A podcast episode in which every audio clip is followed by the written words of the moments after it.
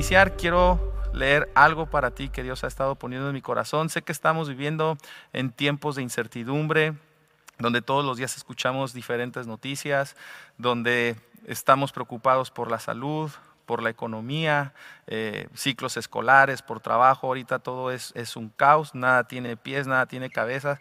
Pero quiero leerte este versículo, 2 Corintios 9, 10, 10 dice, Dios da la semilla que se siembra y el pan que nos alimenta.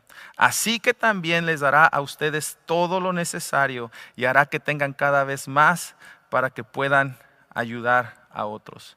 Esto lo dice Dios y Él es un hombre que lo que dice lo cumple y lo hace. Y nosotros cumplimos y creemos en sus promesas. Así que Él te va a dar todo lo necesario para que tengas cada vez más y puedas dar. Es más, ahorita ahí en tu casa, extiende tus manos hacia tu alacena, hacia tu cocina y empieza a bendecir tu mesa, empieza a bendecir tu refrigerador, Señor. Creemos que tú nos vas a dar la semilla. Tú lo dijiste y tú lo cumples y no va a faltar pan en este hogar, en esta cocina, en esta estufa. Señor, creemos que tú envías tu provisión en el nombre de Jesús. En esta recámara, Señor, declaramos, Señor, que va a haber paz, que va a haber tranquilidad, que no hay terror nocturno, que aún en la noche te vas a poder acostar y descansar confiadamente. No va a haber más insomnio, no va a haber más eh, falta de sueño, no va a haber pesadillas, ningún terror nocturno, porque Él está contigo en el nombre de Cristo Jesús.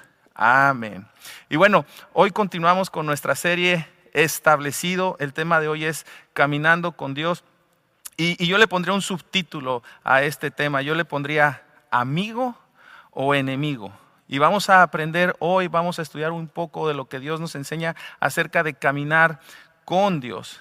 Pero antes de eso quiero darte unas pequeñas definiciones sobre la amistad sobre el ser amigo. Y mira, es interesante lo que, lo que encontré sobre una definición de una amistad, porque nosotros somos amigos de Dios. La Biblia nos dice que no hay mejor que, alguien dé su vida por sus amigas, que no hay amor más grande que este. Y la amistad nos dice la definición esto.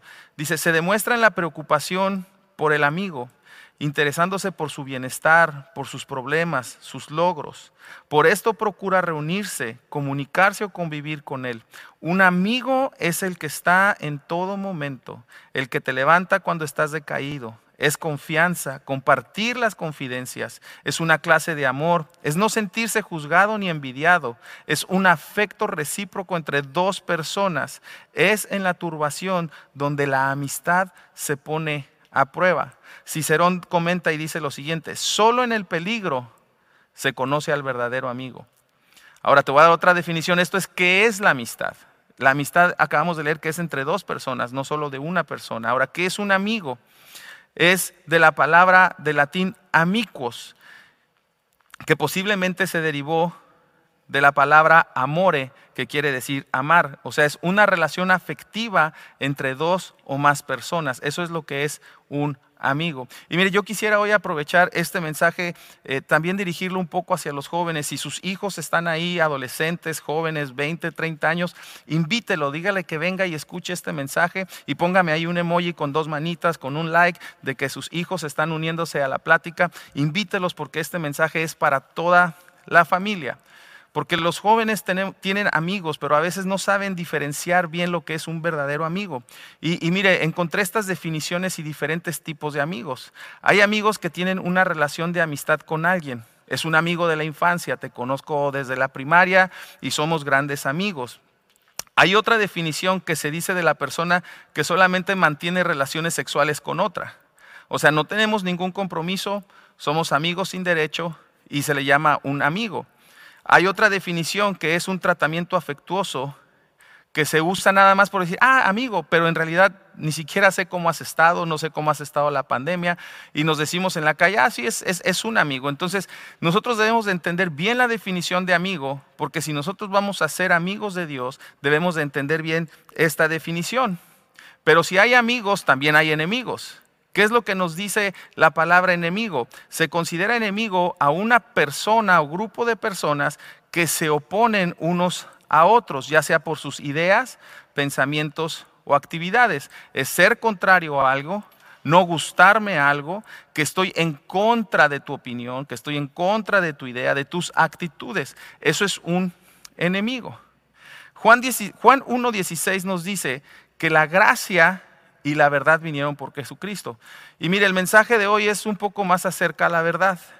Eh, siempre en las iglesias nos, gusta hablar de la gracia, pero, pero debemos entender que debe de haber un, un, equilibrio, un balance, una tensión entre la gracia y la verdad, porque la verdad sin la gracia es dura y no podemos entender y experimentar el amor de Dios, pero la gracia por otro lado, si es pura gracia sin la verdad, tampoco vamos a poder experimentar el verdadero amor de Dios. Entonces, el mensaje de hoy quiero, quiero que sea ese equilibrio y esa tensión en que Dios no es un, Dios eh, que golpea, que juzga, que, que, rechaza. No, Dios, Dios es gracia, es amor, pero también Él nos dice la verdad y eso es lo que vamos a estar aprendiendo hoy acerca de caminar con Dios. Acompáñeme a Génesis 5, 21, 27. Vivió Enoc 65 años y engendró a Matusalén. Y caminó Enoc con Dios. Ponga conmigo ahí en, la transmisión, póngale ahí, caminó Enoc con Dios. O ponga, yo camino con Dios. Escriba, camino con Dios.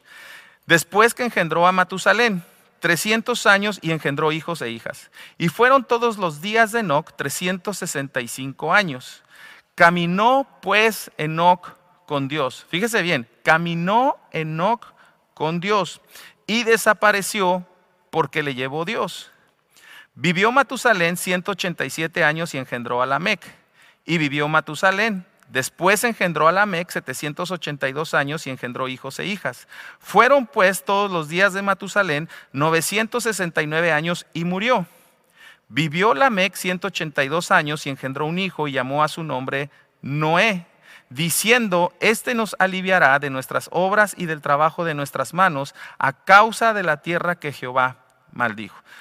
Va a decir usted, Raúl, ¿qué me quieres decir con tantos nombres, edades y años? No entiendo. Mire, ahorita vamos a entrar un poquito a esto. Enoch tenía 65 años cuando engendró a Matusalén. Nos dice que después caminó 300 años con Dios. O sea, Enoch vivió 365 años. De Enoch no vamos a encontrar mucho en la Biblia más que esto que acabamos de, encontrar en Génesis. Y luego en Hebreos 11.5 nos menciona lo siguiente. Dice, por fe Enoch fue trasladado para no ver muerte y no fue hallado porque lo trasladó Dios y antes que fuese trasladado tuvo testimonio de haber agradado a Dios. O sea, Enoch no murió. Enoch no vio la muerte, simplemente un día fue trasladado, desapareció. Fue, eh, imagínese usted la amistad que hubo tan fuerte entre Enoch y Dios que Dios le dijo, vente. No vas a ver la muerte, no vas a ver el dolor. Lo trasladó, pero dejó un testimonio de haber agradado a Dios. Caminó con Dios. Ahora, ¿qué significa Matusalén? Significa cuando él muriere, entonces vendrá cuando Él muera será enviado. Aquí se refiere al diluvio, al juicio de Dios que vendría por medio del agua y el único que sería salvo sería Noé. Entonces, ahora sí voy a entrar a las matemáticas para que me entienda un poquito más todo esto. Y, por aquí le voy a pedir que, que, le ponga ahí unos aplausos en la transmisión para nuestros participantes y va a pasar Enoch. Acabamos de leer que Enoch, cuando tiene 65 años, Dios le dice, cuando Él venga vendrá. Se refiere a Matusalén. Pásale, por favor, Matusalén, dele ahí palmas a Matusalén. Cuando Enoch tiene 65 años, engendra a Matusalén. Cuando Matusalén cumple 187 años, como leímos, engendró a Lamec. Siga poniéndome ahí, por favor, aplausos a nuestros participantes. Cuando Lamec tiene 182 años, engendró a Noé. Por ahí viene Noé, pase por favor Noé, aplausos para Noé. Entonces lo que acabamos de leer es que Dios le dice a Enoch, cuando él, cuando él muera, vendrá el diluvio, ¿ok? Entonces, aquí si usted se da cuenta, Matusalén tenía 187 años y Lamec 182 años. Si usted suma esto, nos da 369 años entre los dos. Más 600 años de Noé son 969 años. En el año que muere Matusalén, en ese año vino el diluvio. ¿Qué pasó? Que Dios le dijo a Enoch, cuando tenía 65 años, algo viene a la tierra. Le, avisó, le dijo, mira, va a pasar esto cuando él muera. Recuerde, Matusalem dijimos que significa cuando él muera, vendrá el diluvio. Enoch, perdón, Matusalén vivió 969 años. Enoch no vio el diluvio, lo leímos. ¿Por qué? Porque agradó a Dios, caminó con Dios y dice que lo trasladó. Entonces, Enoch no vio el diluvio. Y cuando muere Matusalén es cuando entonces vemos que viene el diluvio, el juicio y vimos que desapareció la tierra. Muchísimas gracias a nuestros participantes. Por favor, ahí póngame un emoji de palmas para ellos. Y usted va a decir, a ver, Raúl, ¿qué tiene que ver todo esto con, caminar con Dios? ¿Qué tiene que ver eh, los años, el aviso que le da Enoch? Mire, vamos ahora a Génesis 6.5. El Señor vio que era mucha la maldad de los hombres en la tierra y que toda intención de los pensamientos de su corazón era solo hacer siempre el mal. Brinquémonos a Génesis 6.11. Y la tierra se había corrompido delante de Dios y estaba la tierra llena de violencia. Miró Dios la tierra y he aquí que estaba corrompida porque toda la carne, o sea, se refiere a toda la gente, había corrompido su camino sobre la tierra. ¿Qué corrompió? Su camino. Estamos hablando de, de, aprender a caminar con Dios y Dios lo que ve es que la gente, la humanidad en la tierra había corrompido su caminar con Dios porque la tierra estaba llena de violencia por causa de ellos. ¿Por causa de quién? De la gente que habitaba la tierra. Y he aquí, voy a destruirlos juntamente con la tierra. ¿Qué fue lo que pasó? Enoch se da cuenta que su vida está en desorden. Antes de los 65 años, él vivía de una manera, caminaba de una manera. Él no vio el diluvio, pero se dio cuenta que algo venía y él tenía que ordenar su vida, él tenía que poner en orden su caminar con Dios, el estilo de vida, su, corazón, sus pensamientos, alinearlos con Dios. Porque dice que la gente era mala, no tenían temor de Dios. El pecado abundaba, la gente negaba que existiera Dios. Ahora usted se va a preguntar, bueno, ¿y por qué Dios tardó en enviar el diluvio? ¿Por qué dejó que pasaran 969 años? ¿Por qué no lo hizo en un momento? ¿Por qué? Porque Él quiere darnos tiempo para que usted y yo ordenemos nuestra vida con Él. Nos da tiempo de que, de que recapacitemos y podamos proceder al arrepentimiento, porque Él tiene la paciencia y Él desea y anhela que usted y yo tengamos una relación íntima con Él y pasemos una eternidad con Él. Enoch agradó a Dios, caminó con Dios. Enoch era amigo de Dios. ¿Se imagina que, que, Dios pudiera decir eso de usted? Raúl es mi amigo y no voy a permitir que vea la muerte. Lo voy a trasladar. ¿Por qué? Porque caminó en esta tierra agradando a Dios. Vamos a Mateo 24, 37. Acabamos de ver lo que pasó en el Antiguo Testamento, decir Raúl, pero ahorita estamos ya por la gracia, el Nuevo Testamento. Vamos a Mateo 24, 37. La venida del Hijo del Hombre será como en los tiempos de Noé. Wow. La venida del Hijo del Hombre, o sea, la segunda venida de nuestro Señor Jesucristo, dice que va a ser como en los tiempos de Noé. ¿Qué leímos en Génesis? Que la, que la, gente estaba corrompida, que habían corrompido su caminar, que había maldad, que había violencia, que sus pensamientos eran solamente de hacer lo malo, que negaban a Dios. Entonces, fíjese cómo es similar lo que pasó con Enoch. A Enoch le dijo, mira, voy a destruir, voy a mandar el diluvio porque la gente está corrompida y corrompió su camino. Pero ahora nos dice a nosotros, Jesucristo va a regresar. ¿Y cómo van a ser los días cuando Jesús regrese? Como en los días de Noé. Cuando sean los días como Noé, quiere decir que Jesucristo viene pronto. Y mire, no me voy a meter en detalles ni voy a decirle cuándo regresa Jesús, porque en realidad no sabemos. La Biblia nos dice que debemos de estar como las cinco vírgenes, velando porque nadie sabe la hora que va a regresar.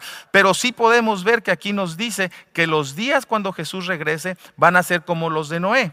Y para eso, mire, por aquí voy a tener unas imágenes. Eh, no se trata de hacer un mensaje... Eh, para meter miedo. Por eso al principio le dije, la gracia y la verdad nos la revela Jesús y debemos de experimentar y conocer las dos, la gracia y la verdad. Y mire, quiero darle unos datos eh, de lo que estamos viviendo en estos tiempos. Por ejemplo, dice el periódico que en el 2050 el planeta podría ser inhabitable. Eh, se pronostica un devastador terremoto en California para el 2030. Dice el periódico en México que la trata de personas es el tercer negocio más lucrativo. Eh, en España se quiere legalizar los matrimonios entre homosexuales. En México, cosas que ya están pasando. Eh, este me sorprendió, mire, la parroquia gaditana bautizó al hijo de una pareja lesbiana. En Europa hay personas que ahorita ya no nada más es eh, el, género que ellos escogen. Ahora hay una persona que dice que, que son los transespecie que ellos deciden ser qué tipo animal. Y, ahí va a ver usted la imagen. Y esa persona, ese hombre, está, si no me equivoco, es en, en, Holanda. Él dice que es un perro. Y su vida es como un perro. Y él está exigiendo derechos de un perro. En Holanda hay un señor de 54 años. Usted lo ve físicamente, ahí está la imagen. Y él se viste de niña porque dice que él es una niña atrapada en el cuerpo de un hombre. Y como él decidió ser una niña, dice que él debe de tener los derechos de poder ir a la primaria con los niños porque ella es una niña. Eso es lo que él dice. Eh, hay una española, hay un movimiento, se llama Lola Pérez, ella está en España y, maneja, está al frente de un movimiento de, LGBTI, de, inclusión y de todo esto. Y, y tuiteó, ella, ella tuiteó y dijo que su amiga trans dijo, le encanta el movimiento pedófilo. Eso es lo que estamos viviendo en estos tiempos. Eso es lo que están viviendo los jóvenes. Eso es lo que estamos viviendo en Instagram, en las redes sociales. Eso es lo que se está viviendo. Entonces, cuando, cuando Dios le habló a Enoch, le dijo que algo iba a venir. Y Enoch decidió cambiar su caminar. Y nos dice ahora el Nuevo Testamento que la venida del Señor Jesucristo, los días van a ser como en los días de Noé. Ahora usted dice, bueno, Raúl, eso está muy exagerado. Bueno, vamos a hablar de lo que estás escuchando. Tenemos canciones como Kate Perry que dice, besé a una chica y me gustó. Tenemos canciones de Lady Gaga donde dice, no me importa, homosexual, heterosexual, bisexual, lesbiana, transgénero, transgénero, yo estoy en el camino correcto, nací para sobrevivir. Esa es la letra de las canciones de lo que escuchamos. Estamos escuchando canciones, como eh, J Balvin que dice, si necesitas reggaetón, Dale, sigue bailando, vamos a parearnos como animales. El amor ahora es turismo, diciéndole que no al que viene con romanticismo. Y, usted lo escucha en el taxi, en su trabajo, lo canta, lo tararea. Todo lo que nosotros escuchamos se convierte en un pensamiento. Y eventualmente lo que escuchamos lo creemos. Y lo que creemos lo hablamos. Y lo que hablamos lo hacemos. Y lo que hablamos es lo que va a marcar el rumbo de nuestra vida. Yo sé que a lo mejor no estamos acostumbrados a escuchar este tipo de mensajes y, como le digo, no se trata de, de, asustar ni decir arrepiéntete pecador. No, claro que no. Se trata de conocer la verdad que nos dice. Jesús es la verdad y la gracia. Y Jesús nos da señales de que pronto regresa. Cuando Enoch recibió el nombre de su hijo, sabía que venía el fin y él decide cambiar. Yo no sé si el día de mañana usted y yo muramos. Dice la Biblia que somos como la neblina, hoy estamos, mañana no estamos. ¿Dónde vamos a estar nosotros delante de Dios? Debemos de cambiar, debemos de aprender de Enoch, que cuando él se da cuenta que algo viene, él hace un cambio en su vida y aprendió a caminar con él, empezó a caminar con Dios. Y nosotros estamos hablando hoy de caminar con Dios. ¿Cómo estamos caminando con Dios? Y mire, ahorita hablando de, caminar con Dios y, de amigos, me acordé de un chiste eh, de Luis y Pedro. Luis y Pedro trabajan, eh, son leñadores, son compañeros de trabajo. Entonces una mañana salen a trabajar los dos y resulta que Pedro se corta la mano. Entonces su amigo Luis va corriendo, toma una bolsa de plástico, toma su brazo, lo mete a la bolsa, sale corriendo con Pedro, lo lleva al hospital. Al día siguiente, Luis se encuentra a Pedro y lo ve jugando tenis. Se queda sorprendido Luis y dice, wow, no cabe duda que la tecnología ha avanzado demasiado. Al día siguiente, Luis, perdón, Pedro se reincorpora al trabajo, están los dos otra vez ahí trabajando, están haciendo su trabajo de, de leñadores y entonces ahora se corta la pierna. Entonces, ¿qué hace Luis? Inmediatamente va corriendo, toma una bolsa, toma la pierna, la mete a la bolsa, toma a su amigo, se va al hospital, porque leímos que eso es la definición de un amigo, el que está contigo en todo tiempo, el que te ayuda, el que te guarda. Entonces, Luis toma la bolsa, se lleva otra vez a su amigo al hospital y al día siguiente, ¿qué cree? Se lo vuelve a encontrar, pero ahora jugando fútbol y metiendo gol de chilenita. Y, y se queda sorprendido. Luis dice, wow, mi amigo ahora está jugando fútbol. No cabe duda que la ciencia y la tecnología han avanzado demasiado. Al día siguiente se reincorpora nuevamente Pedro a su trabajo. Están los tres trabajando y ahora Pedro se corta la cabeza. Rápidamente Luis vuelve a buscar la bolsa, echa la cabeza a la bolsa de plástico, se lleva a su amigo al hospital, llega, lo deja en el hospital. Al día siguiente Luis va y busca a su amigo Pedro y no lo encuentra. Entonces va corriendo, busca a la enfermera y le dice, oiga, ¿y mi, y, mi, y mi amigo? Y le dice, se hubiera salvado si no hubiera sido porque un menso agarró la cabeza, lo metió a la bolsa de plástico y lo asfixió. Yo sé que es chistoso, pero ¿por qué le digo esto? Porque lo que viene no es tan chistoso. Estamos hablando de que Hebreos 9:27 nos dice, y así como está decretado, o sea, establecido, que los hombres mueran una sola vez y después de esto al juicio. O sea, no existe la reencarnación, no, no, existe de que voy a hacerme piojo, de que voy a ser una vaca, de que me hice una tortuga. O sea, eso no existe. O sea, la Biblia nos dice una sola vez y de ahí al juicio. O sea, la muerte es inevitable. No hay reencarnación. Y hay dos tipos de juicios. Uno es el tribunal de Cristo. Romanos 14, 10, 12. Pero tú, ¿por qué juzgas a tu hermano? O tú también, ¿por qué menosprecias a tu hermano? Porque todos compareceremos ante el tribunal de Cristo. Porque escrito está, vivo yo, dice el Señor, que ante mí se doblará toda rodilla y toda lengua confesará a Dios. De manera que cada uno de nosotros dará a Dios cuenta de sí.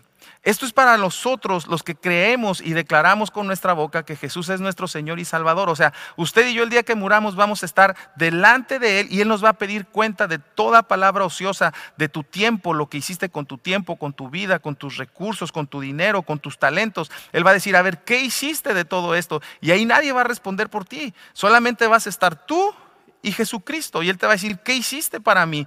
¿Cómo usaste lo que tenías? ¿Qué hiciste con los dones? Y ahí es donde Él nos va a entregar las coronas. Y no las coronas que piensas, sino las coronas que, que van a ser por lo que hicimos en esta vida. Ahora, tenemos otro juicio que es el trono blanco, Apocalipsis 20:10. Y el diablo que los engañaba, fíjese bien, que los engañaba, fue lanzado al lago de fuego y azufre, donde estaban la bestia y el falso profeta, y serán atormentados día y noche por los siglos de los cielos. Y vi, de los siglos, perdón, y vi un gran trono blanco, y al que estaba sentado en él, delante de él, del cual huyeron la tierra y el cielo, y ningún lugar se encontró para ellos. Y vi a los muertos, grandes, pequeños, de pie ante Dios. Y los libros fueron abiertos, y otro libro fue abierto, el cual es el libro de la vida. Y fueron juzgados los muertos por las cosas que estaban escritas en los libros según sus obras. Y el que no se halló inscrito en el libro de la vida fue lanzado al lago de fuego. El diablo y todos sus demonios tienen una cita con esto, con el lago de fuego, con el tormenta, el tormento de día y noche. Se paga la rebeldía en contra de Dios. Entonces, todo aquel que no confesó a Dios como su Señor y su Salvador, nos vamos a enfrentar a ese juicio. Nuestra vida está siendo escrita y dice, a ver, ¿está tu nombre escrito aquí o no está escrito aquí? Pero por eso dice que, lo leímos ahorita aquí al principio, el diablo que los engaña. Y el mundo es lo que nos dice, no, no existe el pecado, mira. No existe el infierno, no pasa nada, mira, tú haz lo que quieras, tú haz lo que sientas. Por eso escuchamos toda la letra de estas canciones. Tú vive la vida, haz lo que quieras, estás joven, tus papás ya vivieron, no tienes por qué rendirle cuentas a nadie. Pero acuérdate que dirección determina destino y tú debes de estar consciente del destino que nos espera. Estamos hablando acerca de caminar con Dios. ¿Hacia dónde estás caminando tú? ¿Hacia la vida eterna o hacia el Hades, hacia el lago de fuego como lo acabamos de leer? Ahora mira, este es el centro de mi mensaje y estoy casi por terminar. Santiago 4:4 dice, oh almas adúlteras, ¿no sabéis que la amistad del mundo es enemistad contra Dios? Cualquiera pues que quisiere ser amigo del mundo se constituye enemigo de Dios. No podemos caminar con Dios y no podemos caminar con el mundo. Aquí lo dice muy claro. Dice, no sabes que la amistad con el mundo es enemistad con Dios. Recuerda que leímos al principio las definiciones de un amigo y de un enemigo y un enemigo dijimos que es el que no está de acuerdo en su manera de pensar, con sus creencias. Ok, aquí dice, ok, si tú no estás de acuerdo como yo soy, entonces eres mi enemigo. te constituyes enemigo de Dios y no podemos caminar con Dios entonces. Apocalipsis 3:16. Pero por cuanto eres tibio y no frío ni caliente, te vomitaré de mi boca. O sea, y fíjese bien, no dice personas adúlteras, dice almas adúlteras. Es la verdad, duele. Si le quedó el saco, pues quejas a la gerencia, pero es la palabra de Dios, aquí lo dice, o sea, o caminas conmigo o no caminas conmigo. Podemos conocer a Jesús y puedes tener una amistad con el mundo. A ver, ¿cómo, Raúl? ¿De qué hablas? Sí, claro. Mucha gente se dice cristiana y aún tiene valores que están moldeados a este mundo. Simplemente sencillo, métase a una cuenta de Facebook, de Instagram y de repente suben el concierto de un corazón, la alabanza y la siguiente es Lady Gaga o, o J Balvin. O sea, en, un, perfil de Facebook te puedes dar cuenta que esa persona en su corazón, pues ni tibia ni fría, porque tiene, tiene, o sea, está caminando con el mundo, pero está también caminando con Dios. Es triste que la iglesia se dice amiga de Dios, pero hoy en día sigue siendo amiga del mundo. ¿Y sabes por qué la gente que aún se dice cristiana están de acuerdo con principios de este mundo? Porque no caminan con Dios, no son amigos de Dios, no conocen a Dios. Noé tardó 600 años construyendo el arca y les advirtió y les dijo, mire, va a llover, va a venir un diluvio, va a pasar esto. ¿Y qué pasó? La historia, la Biblia no lo dice. La gente no le creía, pensaban que Noé estaba loco, nunca había llovido. Le dijeron, lluvia, ¿cómo va a llover? Eso ni existe. Y eso es lo que nos está pasando ahorita. No, tú vas a encarnar en un piojo, tú escoge lo que quieras hacer, nadie te gobierna. Es más, naciste del mono, del Big Bang, y, y la gente es lo que cree. Porque cuando nos alejamos de Dios, empezamos a creer las mentiras de este mundo. ¿Y hasta dónde dejamos que lo que vemos, lo que escuchamos nos esté influyendo? Y aquí dice Dios claramente que el que se hace amigo del mundo se hace enemigo de Dios. Entonces, queremos hablar de caminar con Dios y de ser humildes con los hermanos y amar al prójimo. Sí, pero yo no puedo llegar a eso si yo no camino con Dios.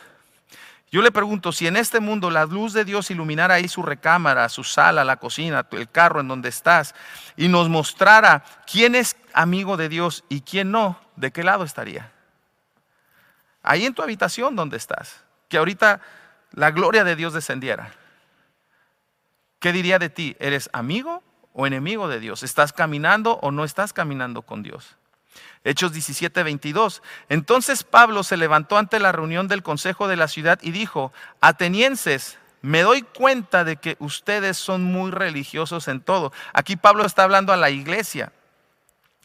Al pasar por la ciudad, vi todos sus santuarios y hasta encontré un altar que tenía escrito, al Dios no conocido. Yo les hablo de ese que ustedes adoran sin conocerlo es el Dios que hizo el mundo y todo lo que hay en él, puesto que Él es el Señor del cielo y de la tierra. Él no vive en tiempos construidos por manos humanas. Fíjense, qué, qué, casualidad, yo creo que Dios sabía que en este tiempo entendemos que este edificio no es la iglesia de Dios. Estamos aprendiendo que la iglesia eres tú y que la iglesia está abierta si tu corazón está abierto ahí, ahorita en tu casa, porque tú y yo somos el templo del Espíritu Santo y Él mora y Él vive en nosotros. Entonces aquí Él dice, oye, no está en un edificio él no vive entre nosotros. Dice 26, de un solo hombre Dios creó todos los distintos seres humanos. Qué casualidad, ¿no? Él sabía quién iba a ser moreno, negrito, güerito, asiático, nórdico, escandinavo, latino. Dice, todos son iguales. Pero fíjese, los hice para que habitaran en todo el mundo y determinó cuándo y dónde debían vivir. Dios diseñó que tú y yo viviéramos en el 2020 en Tijuana en medio de una pandemia. O sea, Él así lo hizo, Él así lo diseñó. Y aquí Pablo es lo que les está diciendo. Ustedes dicen conocer a Dios, tienen sus templos, tienen sus santuarios, y ahí donde lo adoras, tienes aún un letrero donde dice, al Dios no conocido. Pablo se encuentra en medio de personas que se dicen amar a Dios, que se dicen conocer a Dios, que se dicen caminar con Dios. Muchos de ellos eran sacerdotes, líderes, estaban en una iglesia, conocían el Antiguo Testamento, conocían el Pentateuco, conocían la ley, pero no conocían a Dios, no caminaban con Dios. Y así muchos estamos caminando ahorita. Decimos conocer a Dios, ser cristianos, pero no estamos caminando con Él. En medio de todos sus objetos de adoración y de sus ídolos, tenían un altar. Y decían, al Dios no conocido. Por eso Santiago nos dice, almas adúlteras, o eres amigo o enemigo de Dios. Y hoy en, hoy en día pasa lo mismo con la gente. Decimos creer en Dios, pero no lo conocemos. Y aún dentro de la iglesia la gente alza sus manos, lee la Biblia, pero no le conocen. Muchos viven una doble vida, siguen practicando el pecado. Son palabras duras, pero dice, conoceréis la verdad y la verdad los hará libre. Me quedan dos citas más y termino. Salmo 39, 4. El salmista aquí dice, Señor, dime qué pasará ahora. ¿Cuántos de nosotros estamos así viviendo, haciéndonos esta pregunta? ¿Y ahora qué vamos a hacer? Dime cuánto tiempo me queda de vida. Quiero saber qué tan corta será mi vida. Tú hiciste que mis días fueran solo un suspiro. Mi corta vida no es nada ante ti. La vida de los seres humanos es como una nube. La vida de los seres humanos es un simple reflejo en un espejo que desaparece rápidamente. Nos afanamos por acumular cosas sin saber que se quedará. ¿Quién se quedará con ellas? ¿Qué es lo que deseas acumular? ¿Seguidores en Instagram, joven? ¿Seguidores en Facebook? ¿Más seguidores en tu canal de YouTube? ¿Qué es lo que quieres acumular? ¿Riquezas, trabajo, casas, carros? ¿Qué es lo que estás acumulando? Y aquí el mismo salmista se responde y dice, mi vida no es nada. Usted y yo no sabemos si el día de mañana vamos a despertar. Estamos a un latir del corazón de pasar una eternidad con Dios o separados de Dios. ¿Qué pasa si en este momento mi corazón deja de latir? ¿A dónde voy a pasar la eternidad? Entendemos que este tiempo en esta tierra es pasajero. Hechos 17, 27.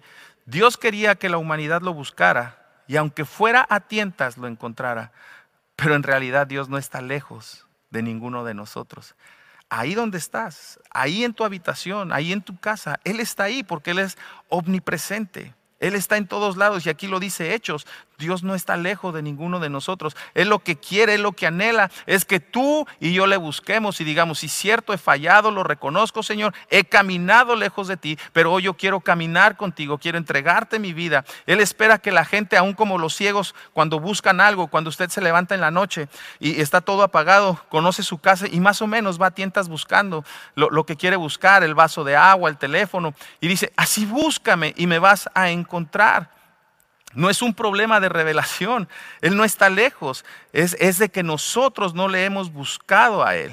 Nosotros somos los que nos hemos apartado de Él. Y por eso le dije que este, este mensaje tiene que haber esa tensión entre la verdad y la gracia. Acabamos de ver la, realidad, la verdad del juicio que, que, viene sobre nuestras vidas para la eternidad. Pero debemos de entender por la gracia que Él está disponible en este momento para decir, yo te amo y yo te perdono. Y tal vez tú te has alejado de Dios, tal vez te has distraído, tal vez no has caminado con Él y no has sentido su amor, te has alejado no le has dado tu amor y no es porque no le, no le ames, no es porque Él no te ame, es porque tú no le has buscado. ¿Quieres saber qué es lo que más amas en la vida? ¿Qué es lo más importante en tu vida? Simplemente fíjate qué es a lo que le dedicas más tiempo. ¿A qué le dedicas más tiempo? ¿A las redes sociales, a tu novia, a tu novio, videojuegos, al trabajo? ¿Cuánto tiempo pasas leyendo la Biblia? ¿Cuánto tiempo pasas orando? Las semanas pasadas es lo que nos han estado compartiendo. Debemos de ser humildes con Dios, no podemos creer que lo sabemos todo. Tenemos que escuchar su consejo. Un día vamos a morir y necesitamos reconciliarnos con Dios. Necesitamos caminar con Dios. Salmo 86, 11. Enséñame, oh Jehová, tu camino. Caminaré yo en tu verdad. Afirma mi corazón para que tema tu nombre. Cuando venimos a los pies de Cristo, aún antes de conocerle, no sabemos cómo acercarnos a Él. Por eso aquí el salmista, le dice, enséñame tu camino.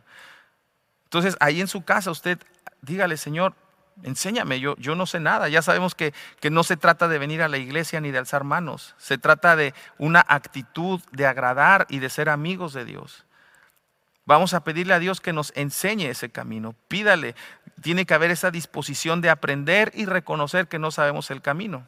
Y aquí es donde viene la buena noticia. Esto no es difícil, créamelo. O sea, en las buenas nuevas, el Evangelio, usted no tiene que hacer una manda, no tiene que irse de rodillas de aquí a tres mil kilómetros, no tiene que pegarse, no tiene que orar diez Padres Nuestros, quince Aves Marías. No, porque no es por mis obras, no es lo que yo haga, es por la gracia, el amor de Dios, que Él entregó su vida por nosotros. Y aquí nos da la solución. Isaías 35, 8. Y habrá ahí una calzada y camino ¿Habrá qué? Calzada y camino. Una calzada, eh, en la versión en inglés dice un highway, es como el freeway, que son cinco carriles, o sea, es un camino ancho. Y dice, este camino será llamado camino de santidad. O sea, es un camino donde usted y yo podemos caminar sin pecado, con libertad, donde Él nos acompaña. Y dice, y no pasará el inmundo por Él, sino que Él mismo estará con ellos. ¿A quién se refiere? A Jesucristo que va a estar con nosotros caminando. Dice, y el que anduviera en este camino, fíjese bien, por torpe que sea, no se extraviará. O sea, Dios nos dice, mira, aunque estés a ciegas, búscame porque estoy cerca de ti. Y luego nos dice, mira, yo te voy a hacer un camino donde vas a caminar sin pecado, en santidad, donde yo voy contigo, que por torpe que seas, no te vas a extraviar. Todo depende de nuestra actitud. A veces pensamos que no podemos, pero Él dice, mira, no te vas a perder, vas a salir adelante.